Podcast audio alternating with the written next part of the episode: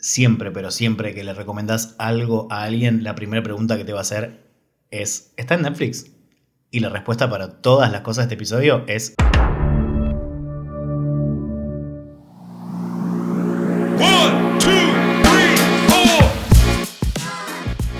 Hola amigos de internet, bienvenidos a un nuevo episodio de No Solo para Cinefilos. El día de hoy vamos a estar hablando de joyitas escondidas en Netflix, que son esas cosas están ahí disponibles, pero no todo el mundo las conoce, no son tan famosas. Así que, ¿arrancamos?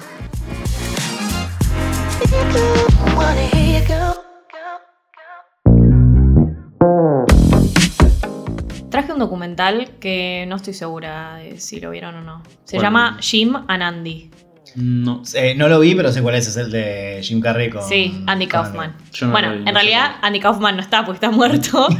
Eh, So- es, es sobre él. es sobre él. Es difícil de explicar el documental porque en realidad es así. En 1999 se filmó una película que es una biopic sobre Andy Kaufman, que para resumirles era un personaje, una persona muy conocida, comediante en Estados Unidos, que estuvo en Saturday Night Live y siempre hacía de hacía personajes, no recreaba personajes. Y falleció muy joven a los 35 años. Jim Carrey no llegó a conocerlo, pero era como un ídolo para él, porque él se desempeña en la comedia. Bueno, entonces lo convocan a Jim Carrey en 1999 para protagonizar esta biopic. Y acá un poco el documental habla de estas cuestiones que, del famoso método que tienen los, los actores para eh, compenetrarse por completo en un personaje. Y Jim Carrey deja de ser Jim Carrey y empieza a ser Andy Kaufman. De hecho, eh, Danny DeVito, que, que estaba protagonizando esta película en 1999, dice, Jim Carrey vino a trabajar solamente dos días. El resto de los días vino Andy Kaufman. Wow. Y la verdad que se divide entre dos, ¿no? Eh, la gente que lo extrañaba mucho Andy y que está en el rodaje de esta película. Y di- dicen sentir que el espíritu de Andy está muy cerca, como que él estaba medio poseído. Él no salía nunca de personaje, estuvo todo el tiempo en personaje. Y la gente que estaba fastidiada. ¿Por qué? Porque él hace unos personajes que están haciendo jodas todo el tiempo. Claro, como que no lo pueden hacer grabar al chabón. De hecho, lo ves al director en ese momento que estaba como súper fastidiado con Jim Carrey. Era como, loco, ponete a laburar. Y es como, no sé de quién estás hablando, yo soy Andy Kaufman. Y lo que tiene el documental es que alterna entre material inédito de, de- como del detrás de cámara de esa película y entrevistas ahora, ¿no? Que el documental es del 2017. Entonces Jim Carrey habla y es re loco como es como muy meta la película porque él está Sí, hablando, de él mismo. del mismo pero interpretando a otra persona que también existió, ¿entendés? Es muy loco, pero es súper entretenido y Jim Carrey tiene estas cosas que hace muy bien comedia, pero al mismo tiempo hace muy bien drama. Y vos en- entendés como, como que él tiene una conexión re espiritual con, con, con Andy Kaufman. Que al mismo tiempo no es Andy Kaufman, porque es Andy Los Kaufman haciendo personajes, claro. ¿sí? Es que Jim Carrey es un ser muy retorcido, Ay, de- sí. eh, ta- tanto para lo bueno como para lo malo. Sí. Eh, acabo de googlear porque yo estaba seguro que era Scorpio, pero no es de Capricornio. Me, me, me llama la atención que Jim Carrey sea de Capricornio. Está m- muy del orto Jim Carrey.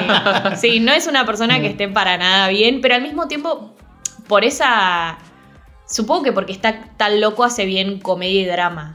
El, el otro día justo, na- esto es como un detalle, ¿no? Pero estaba leyendo una entrevista que, que le hacían a, a los directores, a los showrunners en realidad de Last of Us, donde el personaje que hace de Jack es en, en la pareja gay del tercer capítulo. Bill y Frank. De Bill, perdón.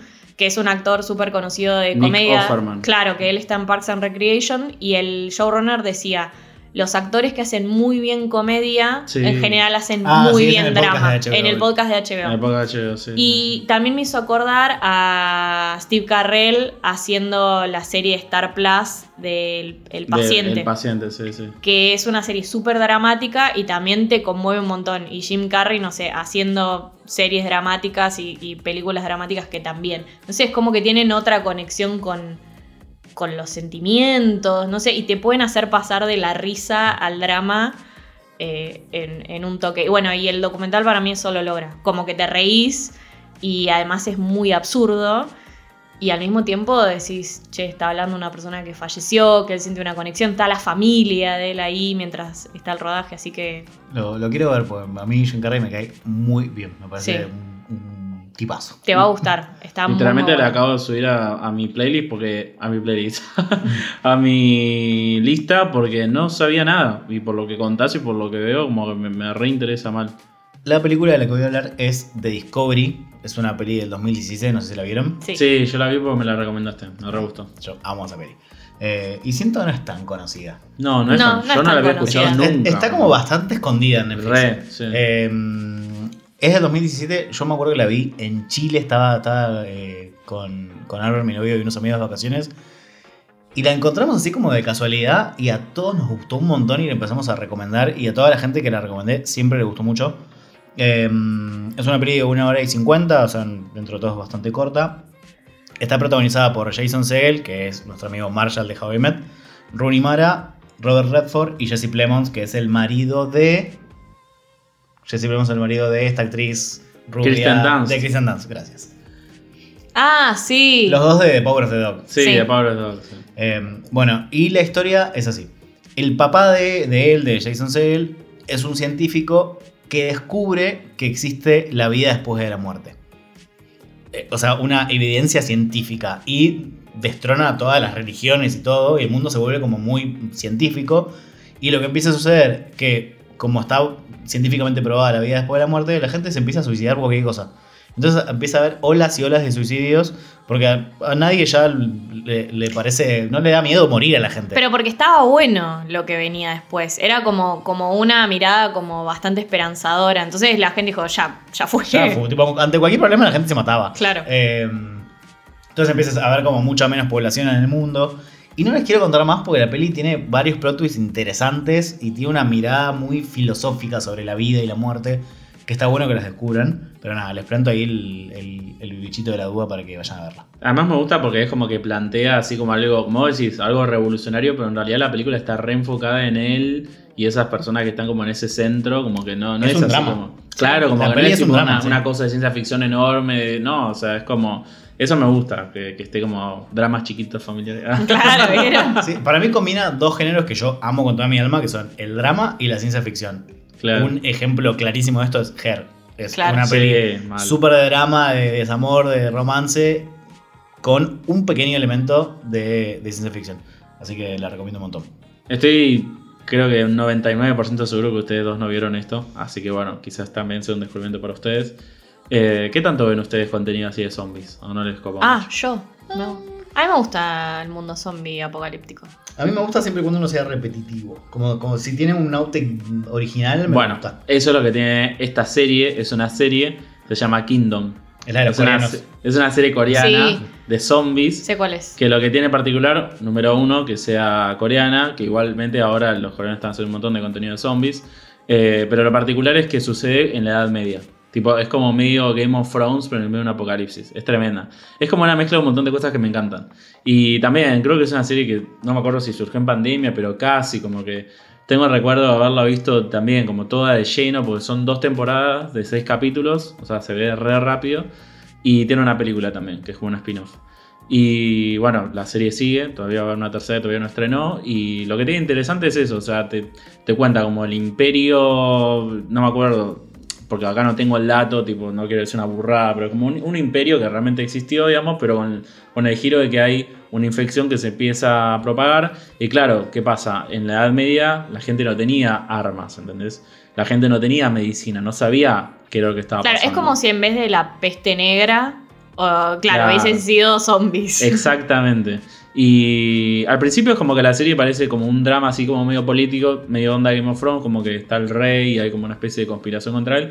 Y de a poquito te van como ticiando que hay como una enfermedad ahí, como que se empieza a, propagar, digamos. Y el final de la primera temporada es como toda una batalla súper épica con un montón de zombies y, y no sé, es espectacular la serie. Tiene de todo, tiene acción, tiene terror. em, como les digo, también tiene política, tiene intriga. La película parece una cosa totalmente distinta, pero tiene como un giro espectacular al final que no te lo ves venir. Y no sé, yo siento que no, no, lo vi, no la vio tanta gente, no es La- una serie conocida. Tengo una, una pregunta. ¿La película funciona como cierre? No, no, es un Ok. spin-off ¿Spin-off que, en el mismo universo? claro, Ah, que te cuenta un poco como el origen de cierto personaje que aparece en la serie. Así que nada, la verdad que la recomiendo un montón porque siento que, no sé, es como que la gente le encanta el género de zombies, pero por ser coreana es como que no le da una chance y se están perdiendo de un serión. Porque como te digo, es re original, además tiene como... em, tiene como la particularidad, la particularidad de que los zombies es como que atacan en cierta, cierto momento del día. Tienen como. mm, Obviamente no les quiero espolear, quiero que lo vayan descubriendo por sus propias cuentas, pero como que reinventa mucho las reglas del, del género zombie.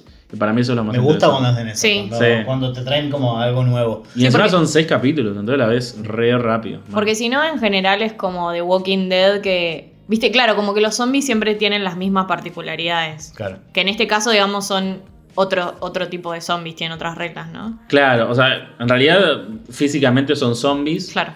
Pero em, como te digo, o sea, cómo, cómo atacan, cuándo atacan, cuáles son sus debilidades y sus fortalezas, todo eso es distinto. Eh, Viste que no sé, en The Last of Us, por ejemplo, ahora son como ciegos y escuchan. Claro.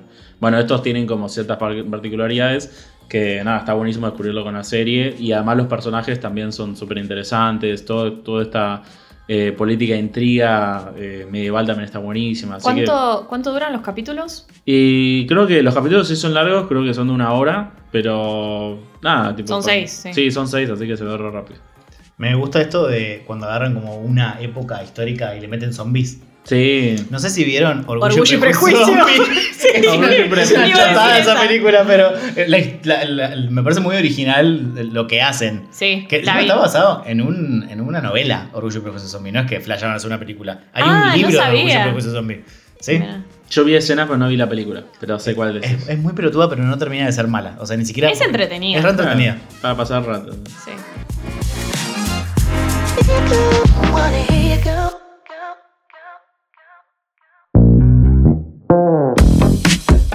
Como segunda joya tengo una película que se llama Ya no me siento a gusto en este mundo, que está protagonizada por Elijah Wood, Frodo, No la vi.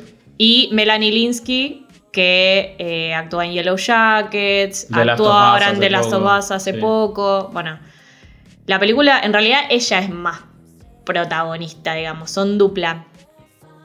Les recomiendo que vean el tráiler. Porque viste que en general decimos, che, no miren el tráiler para no spoilear. Miren el tráiler. Eh, ella es una mujer que medio de clase media tirando a baja, así lo que le llamaríamos white trash. Y es como una mina que se fuma todas, ¿viste? La mina que decís, le pasa de todo y ella es buena y sigue como que ah, junta, junta, junta, hasta que un día le entran a la casa y le, afa- le afanan el juego de plata del- de la abuela. Y ella va a hacer la denuncia del policía, se le caga de risa, le dice, señora, nosotros tenemos cosas más importantes para hacer que buscar el juego de plata de, de su abuela. Y claro, ella está harta de las injusticias, entonces empieza un camino de venganza, similar a, la- a la película Mal, que vos estabas sí, diciendo. Y este camino de venganza lo encara con Elijah Wood, que es su vecino, que está recontra trastornado, y empiezan a hacer como, digo, de venganza y de, y de detective, de buscar quién le afanó ese juego. Y es muy absurdo, o sea, se pone muy delirante la película. ¿Es comedia o no? Eh, tiene, es como un humor negro. La quiero ver, la quiero Sí, ver. es una comedia. Muy entretenida, muy divertida. Ellos como dupla funcionan muy bien. Bueno, ahora en la segunda temporada Yellow Jackets van a volver porque... eh, Él también está, Él sí. va a estar en la segunda temporada. Me parece como una dupla re interesante. Y ella lo que tiene, que es algo que, que también mencionaban, otra vez mencionando el podcast de Last of Us, pero tiene sentido, que decían, qué loco que Melanie tiene como una cara así, que parece maestra de jardín de infantes. Re. Decían eso. Re madre, sí. Y, y si una persona que tiene cara de buena puede ser mala también. Y O puede hartarse de las cosas o puede salir con un cuchillo a apuñalarte. Entonces, el personaje un poco es eso, es como. Loco, ya fue. Es medio taxi driver en ese sentido y Sí, medio hago. cansada. Sí, sí, hago- rompo todo, no sé. Así que mírenla, está súper recomendada. Eh, de hecho, estuvo, ganó un premio. La película ganó como mejor película en 2017 en el Festival de Sundance. Así que además de ser eh, una película entretenida, es una película premiada, que es algo medio extraño para la plataforma de Netflix. Sí, mal. Y es una joyita ahí que está súper escondida porque es una peli chiquita, nunca nadie le dio mucha bola, no tuvo prensa tampoco. La película de la que voy a hablar, ¿vieron cuando las pelis están destacadas ahí en Netflix en la parte de arriba apenas entras? Sí. Bueno, estuvo muy destacada, pero muy poco tiempo. Así que yo no sé si la gente la llegó a ver. Y me parece que es una peli de la que yo no esperaba nada y me sorprendió un montón. Y estoy hablando de Oxígeno, que es una película francesa del Sí, 2021. Muy buena. No la vi. Dura 1 hora y 40 y está protagonizada por Melanie Laurent, o sea, actriz famosa de Bastardos sin Gloria, es nuestra amiga Shoshana. Eh, y la sinopsis es así: ella se despierta encerrada en una cápsula como de. Espacial, como futurista. En una, en una cápsula como de salud. Como que Ok. este, le están haciendo algún tipo de tratamiento médico, pero ella se despierta y no sabe quién es, qué hace ahí adentro. Y lo Nada. que la despierta es que se está terminando el oxígeno de la cápsula. Y ella está encerrada y no puede salir. Y toda la película pasa dentro de esa cápsula. Ella, Claro, es eh, ella. Es como la película esta de Enterrado, la de Ah, Ryan la de Ryan Reynolds. Reynolds. Claro. Es medio ese tipo de thriller. Es ella, tipo, eh, interactuando con la inteligencia artificial que maneja la cápsula. Y toda la película es eh, diferentes ángulos dentro de esa misma cápsula que es muy chiquita. Ella está todo el tiempo acostada, no se puede mover demasiado. Y toda la luz es la misma luz que genera la cápsula, que es como de las pantallas azules. Eh, tiene plot muy interesantes. Sí. No te esperás ni en pedo lo que. Lo, o sea, cuál es la verdadera historia. Y es rápida, es entretenida. Cuando veo películas así que suceden como en un lugar muy pequeño y el actor o la actriz está como quieto, digo, qué desafío como actor y como actriz que uno Mal. trabaja con el espacio, Sí. estar ahí comprimido y es tu cara y la voz, porque después con el cuerpo no puedes hacer más nada.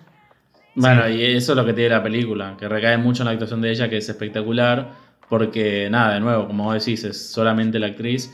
Y a mí me encantó esa película. De hecho, si me hubiese acordado de esa película, la hubiese puesto acá. Me, me la había re olvidado, pero me había re gustado, como que con re poco logró un montón, es muy buena. De nuevo, para salir un poco del cliché, yo traje una película danesa, que está en Netflix, no es original en Netflix, así que ojo, si le están escuchando en el futuro, puede que no esté, pero de cualquier manera igual la recomiendo porque me re sorprendió. Igual si es de Netflix también puede que no esté. Es verdad, porque eliminan cosas todo el tiempo. Pero bueno, no sé si ustedes la vieron. Se llama Riders of Justice, Jinetes de la Justicia. No. La, la protagoniza Matt Mikkelsen, que lo Ay, conocen obviamente, es... eh, no el sé. actor danés. Sí, el actor danés que está en un millón de películas de yankees, que ahora ya es un yankee más, pero bueno, de vez en cuando hace películas danesas como Another Round o The Help. No, The Help es. ¿Cómo se llama? The Host. ¿Saben cuál digo? The Hunt. The Hunt. Esa también la recomiendo un montón. Y bueno, esta es una peli que está como en otro. Digamos, es, es como otro género. Es como un thriller de venganza, pero con toques de drama, por así decirlo. Eh, está dirigida por Anders Thomas Jensen y dura 116 minutos más o menos. Y trata sobre un hombre, eh, obviamente más Mikkelsen, que vuelve de, de la guerra para reencontrarse con su mujer y su hija. Eh, esto pasa en los primeros 5 minutos de la película, no es un spoiler. Eh, hay como un accidente en un subte y la mujer muere y la hija queda hospitalizada. La hija sobrevivió por suerte, pero el tipo eh, obviamente está destruido porque había estado no sé cuántos años en la guerra, por fin podía volver a su familia y volvió y es como toda una tragedia, la nena está re mal y encima como que no lo reconoce mucho el padre porque estuvo fuera de la guerra, entonces como que es también intentar reconectar ese lazo.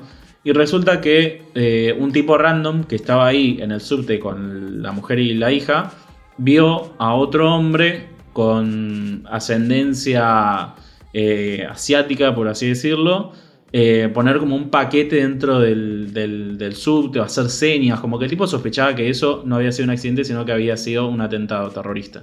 Entonces va y le avisa a Max Mikkelsen, che, mira, me parece que esto no fue un accidente, y ahí es cuando todo se, o sea, este tipo con otro amigo y... Es como, se arma como todo un grupo disfuncional La vi. ¿La viste? ¿Ahora te que la vi. acordaste? Sí, ahora me acordé que la vi. Está buena, es entretenida. Además. Está buena, y además es distinta porque es como que arman como un grupo disfuncional, porque son como tipos re normales, salvo más que es como el soldado, que intentan como eh, hacer venganza, pero a su vez los tipos normales es como que intentan ponerle un poco una correa a más Mikkelsen, porque es como Claro. que dicen, che, este tipo se va a ir a la mierda. Sí, él quiere matar a todo el mundo. Quiere matar a todo el mundo y, y bueno, y también tiene como todo este costado más de duelo, porque la, la nena obviamente eh, como que extraña a su mamá y como que el final es re inesperado, entonces la verdad que me re gustó y siento que no la vio nadie Y es, re, es de hace re poco, del 2021, y me Y, parecía que y estaba tiene un actor protagonista que es súper Claro, que es conocido. y- reconocido. Así que, nada, lo recomiendo un montón. Wanna hear you go. La tercer joyita que tengo, yo creo que vos, Facu, la viste, vos, Fran, no sé. Se llama The Hater. Es una película polaca. No, no, no lo vi. ¿No la vieron? Ah, bueno, se, se llevan algo para ver entonces. A ver, a ver. A ver, es del 2020 y cuenta la historia de Tomek, le dicen, pero es Tomás. Estoy argentinizando todos los nombres, pero bueno, le diremos Tomás. Eh, es un pibe que lo rajaron de la Facultad de Derecho por copiarse en un examen y él está como apadrinado por una familia que, como si fueran medio los, los tíos adoptivos, digamos, que le estaban pagando la facultad. Y él es un pibe mega cínico, eh, bastante trastornado, o sea, similar a lo que sería, no sé, un psicópata americano, ¿viste? Como en la peli esa. Y se mete a laburar en una agencia de publicidad que en realidad lo que hacen es campañas de desprestigio para los políticos. Ah, como el tipo un call center. Sí, en redes sociales. Sí. Él es community manager. Por Pará, eso. ¿Esto es un Sí, documental un o una troll. No, es una película Un troll center, básicamente. Sí, un troll center. ¿Sabes qué me suena? Me parece que la vi y me olvidé todo, pero me suena, me suena. Seguí contando. Ah. Bueno, Eh, él empieza a laburar acá. En realidad, primero lo que hace es como desprestigiar a un pibe que vende como unos jugos. eh, ¿Viste? Un Herbalife. Sí, sí, una cosa así, a un influencer. Entonces le va bien, entonces la jefa lo asciende. Le dice, bueno, ahora vas a laburar en, la- en las big ligas y es con, con los políticos. Entonces tiene que desprestigiar a un candidato que es eh, más progre, que se está postulando como intendente para Varsovia, que es eh, la capital de, de Polonia, ¿no? Y en esa se mete en un quilombo, chicos, que es tremendo. O sea, empieza a armar en internet con fake news y bueno, todo lo que sabemos que, que- que vimos en, Que es un troll. Sí. Sí, en, en los documentales y que vemos en la tele, empieza a, como armar estas rivalidades entre ultraderechistas y eh, los progres. Y además, o sea, vos ves como toda esa dinámica y él se está metiendo cada vez más, más, más y más. Y también ves cómo evoluciona su personaje porque eh, él le gusta de esta familia que lo está patrocinando la hija menor. Y la hija menor tipo, vos sos un perdedor, ni idea, claro, pero él le empieza a ir cada vez mejor. Entonces eh, es un poco esa dinámica de él queriéndose meter con esta gente y al mismo tiempo cómo va manipulando los medios y las redes sociales y la opinión pública alrededor de este candidato. Además de, de ser un drama y todo, es súper entretenida. Es una película larga, dura 135 minutos, pero la verdad que súper llevadera y el final está buenísimo. Como tercera opción traje una serie, porque quería traer por lo menos una serie. Y esta serie yo creo que es muy conocida, pero no mucha gente la vio. Y estoy hablando de Maniac.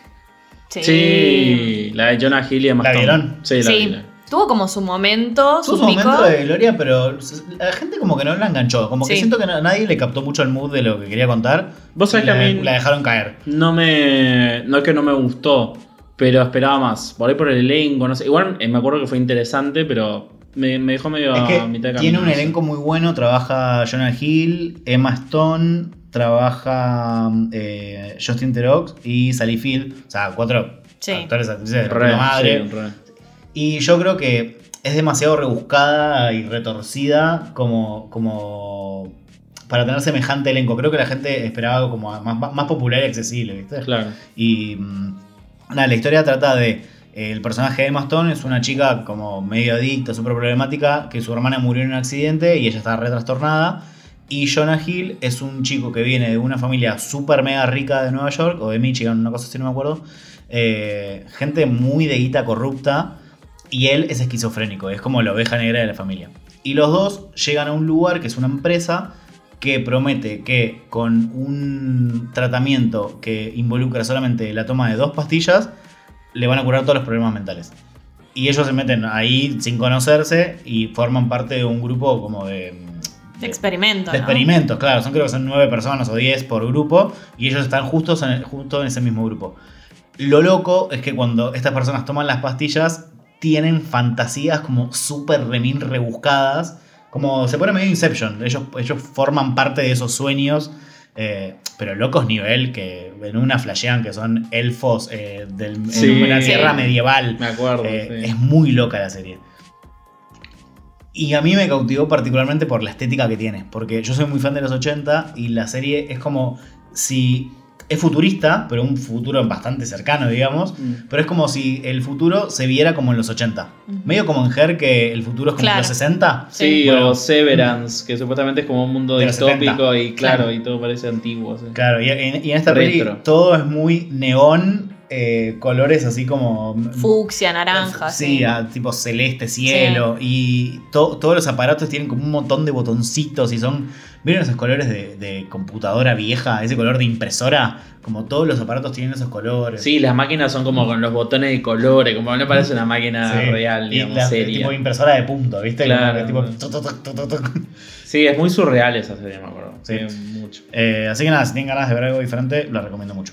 Por último, elegí traer un documental también, em, que sí, es bastante reciente, creo que salió el año pasado, que se llama The Girl in the Picture. ¿La vieron? No. Me resuena. Eh, sí, en su momento como que, viste, cuando estrenan un documental que todos lo recomiendan por una semana y después todo el mundo se olvida. Bueno, pasó eso. Eh, dura una hora y 42 minutos y cuesta cuenta un caso que me voló la cabeza. O sea, viste, cuando ves un documental que decís, pa, o sea, no puedo creer lo que estoy viendo. Cuenta la historia de eh, un fugitivo que estuvo como fugitivo como por 20 años y eh, todo el misterio alrededor de la víctima de este fugitivo que es una niña indocumentada. Una niña que después fue creciendo y se hizo mujer, obviamente una persona, ¿no? Una, una mujer básicamente.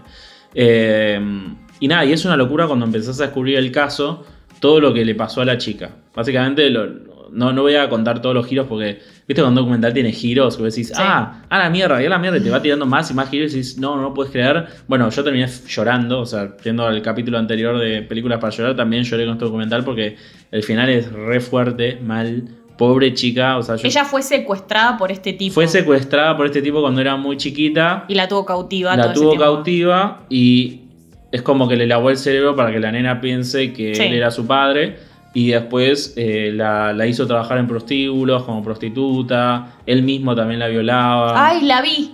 ¿La viste? Sí, que- y la, y sí, la eliminaste la de tu vi. mente por lo horrible que fue. ¿no? Sí, sí, me, me, re, me reacuerdo. a- La vi y no la vi hace tanto. Sí, a mí sí, me reimpactó. Es tipo, ¿no? horrible. Yo creo que debe ser, no sé, las mujeres que más sufren la historia, porque es horrible todo lo que pasó, pobre, pobre mujer. Pero bueno, básicamente la, la- nada, es, es un documental que es muy interesante de ver para, qué sé yo, reflexionar sobre la naturaleza humana y además porque es un caso como re turbio y, y que siento que no es muy conocido. Yo nunca había escuchado este caso. Y, y nada, y de nuevo, es como re atrapante y re entretenido de ver, pero a su vez, eh, nada, espantoso, la verdad. Que ahora, digamos, también el famoso cuando la realidad supera la ficción. Que hay un montón de documentales de ese estilo en Netflix policiales donde vos decís, no puedo creer que esto haya pasado. O sea, a alguien que se pone a escribir ficción no se le ocurre un caso así y esto sucedió. Sobre todo en Estados Unidos también. Obvio. ¿Dónde va, ¿Dónde va a suceder? Es como Gypsy Blanchard. tipo, ¿a quién se le ocurre esto? Sí, no, no, no, no. Es como. Ni de la mente más macabra de un guionista sale eso. Tal Claro, cual. es el tema. A mí lo que me pasa con los documentales así, True Crime, es que mm, hay veces que me perturban más que una película de terror. Porque la Sí. película de terror de fantasmas, de monstruos, bla, bla, bla. Yo sé que todo eso es falso, ¿entendés? Pero esto es un caso real. O sea, es un caso real de gente enferma y psicópata que está en el mundo y que nada, que no sabes. Tipo, un día te puede tocar a vos, que un psicópata te secuestre y te haga cualquier cosa. No sé, es como. ¿Qué sé yo? Como que te hace. que- The game, the picture. Pero nada, la verdad que si quieren ver una peli de terror, vean este documental porque es tremendo. A mí me costó bastante cortar solamente en tres, así que me quedaron dos. eh, una serie y un documental afuera que los quiero mencionar rapidito porque me parece que valen mucho la pena. Uno es Si no te hubiese conocido, que es una serie catalana, que en catalán se dice Si no te ves conegut, que es una serie de un tipo, es cortito, tiene 10 episodios, una sola temporada, no porque la hayan cancelado, sino porque terminó y está todo bien.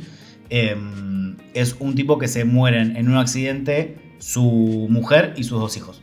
Y él queda tipo totalmente devastado, él es catalán, vive en Barcelona, y conoce una mujer, una vieja en el barrio gótico de Barcelona, que le da un aparato con el cual él puede viajar a otros universos y en esos universos intentar recuperar a su familia.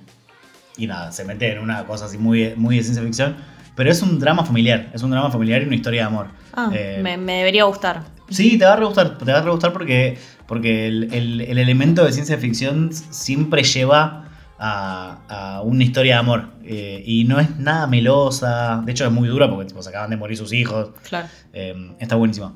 Y la segunda es un documental que se llama ¿Quién es John Bennett? John Bennett se escribe. Sí, buenísimo el documental. John se escribe J-O-N y Bennett como suena, con B larga. Eh, es un documental del 2017 y está basado en un caso real sobre una nena que se llamaba John Bennett Ramsey, que es un caso muy conocido de Estados Unidos. Era una de estas nenas. eh, ¿Cómo se llama? De concurso de de belleza. concurso de belleza, todas maquilladas, Mm. cual puerta. Bueno, y esta, esta nena había ganado un montón de concursos, su familia tenía bastante plata gracias a ella. Su familia eh, denuncia su desaparición y la encuentran un día después muerta en el sótano de la casa. El, el sótano de la casa que estaba lleno de policías desde el día anterior, No. buscándola por todos lados.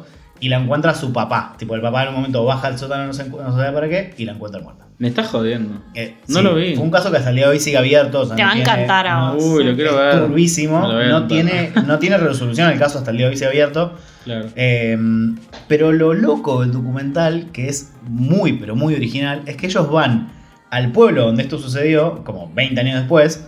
eh, sí, justo 20 años, porque esto pasó en el 96 y este documental se empezó a grabar en el 2016. Y hacen un casting de actores de toda gente local. Sí. Y, y los engañan diciéndoles que van a hacer una película o una serie, no me acuerdo, sobre, Sí, no me acuerdo. sobre el caso. Y los hacen actuar escenas y después los entrevistan sobre el caso. Y ellos, creyendo que están haciendo el casting, están dando testimonio para el documental. Ah, mirá. Entonces vos ves, por ejemplo, ellos empiezan a contar cómo fue la escena cuando él encontró a John Bennett muerta en el, en el, en el sótano. Sótano. Y al mismo tiempo que ves cómo ellos lo cuentan, los ves actuando y tenés cuatro actores que hacen del papá. Entonces ves esa escena cuatro veces haciendo, con cuatro papás diferentes. Cuatro veces la mamá haciendo la llamada a la policía para denunciar la desaparición.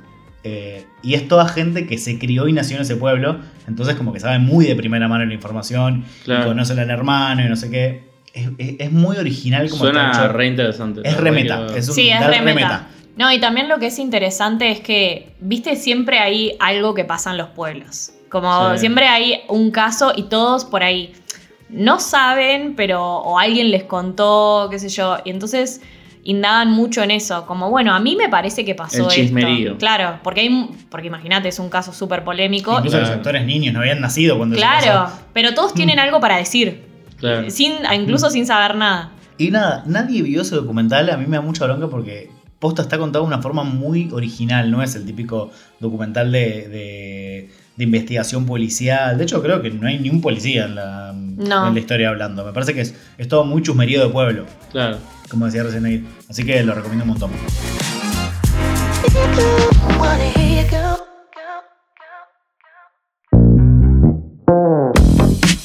Preguntamos en nuestras redes cuáles eran sus joyas desconocidas o joyas ocultas en Netflix y nos contaron las siguientes. Yo tengo un comentario de Maru Uldris, que escucha siempre este podcast, le mandamos un saludo. Nos contestó Shirkers, un documental sobre una peli filmada en Super 8 que nunca llegó a terminarse. Ni idea. Sí, yo quiero decir que la mayoría de las cosas que me respondió la gente no tengo idea qué son. Lo cual quiere decir que entendieron. Claro, entendieron la entendieron la consigna, sí. Bruno Velad me dijo, acaban de comprar Girls Fight Eva para seguirla en Netflix. Es una comedia increíble de Tina Fey. Vos sabés que esta la tengo ahí en mi lista hace mil años y ahora que la subieron la quiero ver. Es sobre un grupo de ex miembros de una banda femenina y son todas mujeres de 50 años que quieren reinsertarse en el mundo de la música. Y dicen que es muy graciosa porque es re infravalorada. Girls Five Eva. Mira. No la vi. Eh, Goni Sabrina recomienda Si no te hubiera conocido, que es la serie catalana de que yo la que hablé hace un ratito. Eh, la aventura literaria recomienda Bienvenidos a la familia, que también es una serie catalana, pero es de comedia, que en catalán se llama Benvinguts a la familia. Yo tengo de Julieta Anfo, Rétame y. ¿Qué no sé cuál es Rétame? ¿La vieron? Ni idea. Y bueno, y de Society que vos ya hablaste en otro capítulo, Fran, de esta serie. Sí, en las series canceladas, lamentablemente. Claro. Gorostegui Patricia me dejó Criminal Reino Unido. Es Ah, muy buena esa serie. yo Criminal la es genial. La recomiendo. De hecho, tiene Es como tiene su serie de cada país. eh, hay- creo que hay cuatro. Sí, hay cuatro, hay Reino Unido, Alemania, Alemania. España y Francia. Y es una serie de que literalmente es entrevistas eh, como en una sala de, de detectives. Como sí, de interrogación. interrogaciones. Y después también me dejaron mucho La Gloria. Me lo dejó Bustamante Agustín. Me lo dejó Beluquín. No sé qué es La Gloria, chicos. Así que después cuéntenme. No. Y Nico.91 me dejó Bárbaros. Que es una serie tipo Vikings. Sí. Pero norue- eh, de- como, no me acuerdo si es Noruega, pero es como de esa zona. Y está re, re bien esa serie. Rachu Linda dejó El canto del lobo. Dice que es. No sé si es una peli o una, una serie francesa. Después Agos Gamboa nos dejó las de la última fila, que yo la estoy viendo. Yo Ah, vos la, la puse en mi top Sí. de, series del año pasado. Es hermosa. Es muy linda. Em, Pepo Pérez dejó Altered Carbon, que es una serie que para mí es conocida, pero que La no vi. mucha gente vio. Yo vi Pero- la primera temporada nomás, porque me olvidé todo. No, no me acuerdo nada. Alejandra51 me dejó Tirk Gently, que es una Sí. comedia inglesa que la- me Que la recomendaron un millón de veces y Que nunca la vi. cancelaron también. La cancelaron, que está. Elijah Wood, sí, sí. Y siento que no es muy conocida, pero me la No. recomiendan un montón y debe estar buena, así que algún día la veré. Eh, Ayelen Roth dejó Metal Lords y dice: Me pareció buenísima, es la nueva School of Rock y no escuché nada hablar de esta peli. Me encantó. No la me vi, pero ya sé encantó, cuál es es, buenísima. sí. Es como Sing Street. ¿La vieron? Sí. Ay, me bueno, es de ese estilo. Está buenísima. Y Nora Badstar dejó 45 revoluciones y dice: Es mi serie de habla español favorita. Tampoco la conozco. No la conozco. Acá dmn.pch me dejó The House, que yo estuve cerca de poner en la lista, que es una, serie- una película de stop motion que es antológica, son como tres historias. Y nada, o sea, son todos los personajes hermosos y la serie y la película es como media turbia y con suspenso está bastante bueno. Eh, Gaby Cervato y también Simbis me dejaron Navillera, que dicen que es una serie coreana. Y por último, Ernesto bien bajo Ernest dice Copenhagen Cowboy, que no la conozco. Sí, es una serie danesa que es muy interesante porque es de Nicolas Winding Refn, que es el director de Neon Demon y Drive, que tiene como un estilo así como muy particular. La estoy viendo, vi dos capítulos, es rara, pero rara buena, como interesante. Así que nada, estén atentos porque próximamente subiré review solamente de esa serie, porque además son seis capítulos y estoy cerca de terminarlo. Vamos a hacer un breve repaso de todo lo que estuvimos mencionando con los chicos para que lo puedan sumar a su watchlist. Tenemos por un lado las que mencionó Fran, Kingdom, que es una serie, Riders of Justice, que es una película, The Girl in the Picture, que es un documental, y Facu habló de, de Discovery, que es una película, Oxígeno, que es una película francesa, Maniac, que es una serie, Si no te hubiese conocido, que es una serie catalana, y quién es John Bennett, que es un documental. Y yo estuve hablando de el documental Jim and Andy, Ya no me siento a gusto en este mundo, que es una película, y The Hater, que es una película polaca. Obviamente, todas están en Netflix, claramente. Claramente. Creo que no hace falta decirlo. One, two, Y eso ha sido todo por hoy, amigos de internet. Esperamos que les haya gustado este episodio, que se lleven muchas cosas para ver. Eh, creo que nosotros también con todos los Sí. comentarios que nos dejaron y entre nosotros nos estamos llevando bastante material para, para chusmear y, y muy pronto vamos a estar haciendo un episodio De tarea. de tarea, cosas que nos estuvimos recomendando entre nosotros o que ustedes también nos dejaron en comentarios y nosotros no, no habíamos visto. Así que se viene muy pronto ese, ese episodio especial. Mi nombre es Facundo Mere, me pueden encontrar en Instagram como arroba melanístico.reviews. Mi nombre es Nair y me encuentran en Instagram como arroba Nair Schumacher. Y yo soy Franco y me encuentran en Instagram como arroba rincón.cinefila. Y lo que más nos serviría es que nos ayuden rankeando el podcast en Spotify. Nosotros, obviamente, ¿cuál es la sugerencia? Cinco estrellitas. Cinco estrellitas o un tiro en la rodilla, lo que más les guste. les agradecemos por haber escuchado y los esperamos en los próximos episodios. Adiós. Bye. Go.